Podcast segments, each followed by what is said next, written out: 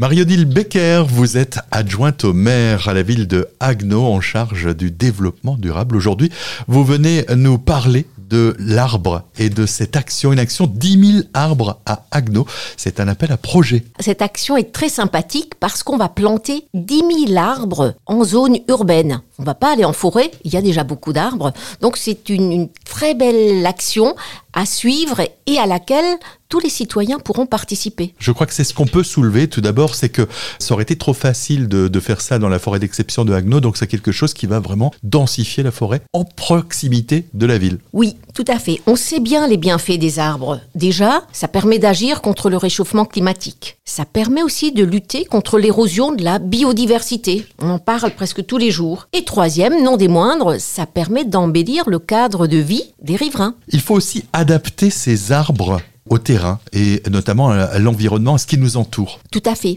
Je pense que chaque situation, chaque terrain est différent. Pour ça, donc, nous faisons appel à une société qui s'appelle Reforest Action, dont c'est le métier. Et je rappelle que ce projet s'inscrit dans un appel à candidature que nous avons remporté, qui a été fait par la Fédération des promoteurs immobiliers. Et nous avons remporté cet appel à candidature pour faire ce projet sur Agno, tout en étant accompagné par des experts. Un projet, on le rappelait, qui vraiment va se situer en proche périphérie de la ville. On est même presque en ville encore. Tout à fait. Le terrain en question se situe route de Chiragne. C'est un terrain de 50 arts, donc très grand, sur lequel il y aura 10 000 arbres. Quelque chose qui s'est construit avec les écoles tout d'abord, avec les générations euh, futures. Pour nous, un projet comme ça doit forcément être participatif. On vit tous sur la même planète et il est important pour nous de faire aimer, de faire participer les, les différents acteurs. En premier, bien sûr, la jeune génération, c'est-à-dire les écoles primaires qui sont très motivés par nous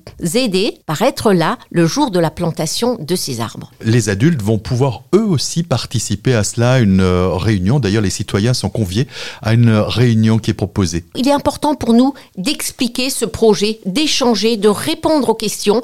Et pour ça, nous organisons lundi, le 20 novembre, à 18h, une réunion d'information qui se passe à la rôtisserie, la salle de la rôtisserie, donc le bâtiment dans la halle au houblon. Et euh, tous les citoyens sont invités pour en savoir plus et pour avoir envie d'y participer. Rendez-vous donc salle de la rôtisserie à 18h lundi 20 novembre pour une plantation qui, elle, est programmée dès à présent vendredi 1er et samedi 2 décembre. Tout à fait. Alors, les 10 000 arbres vont aller en terre le vendredi 1er décembre et le samedi. Alors le premier est plus réservé aux scolaires, parce que le vendredi, les, les, les enfants vont à l'école, donc plus au monde scolaire, et le samedi, il est ouvert à tout le monde, donc à toutes les associations qui défendent la nature, ou à l'économie sociale et solidaire, à tous les, tous les citoyens qui ont envie d'y participer. Et puis enfin, c'est un lieu de rencontre aussi, on pourra au fil du temps voir l'évolution de cette forêt. Alors cette forêt sera très dense. Hein. Imaginez 10 000 arbres sur 50 arts. Et donc, on ne pourra pas s'y promener naturellement puisque c'est une forêt, ce qu'on appelle aussi une forêt naturelle, où on laisse faire la nature tout en ayant un suivi. Et donc, pour que les gens puissent quand même bien en profiter, il y aura un chemin au milieu de ces 50 arts où on pourra se promener, voir l'évolution. Maria Dilbecker, merci. Merci à vous.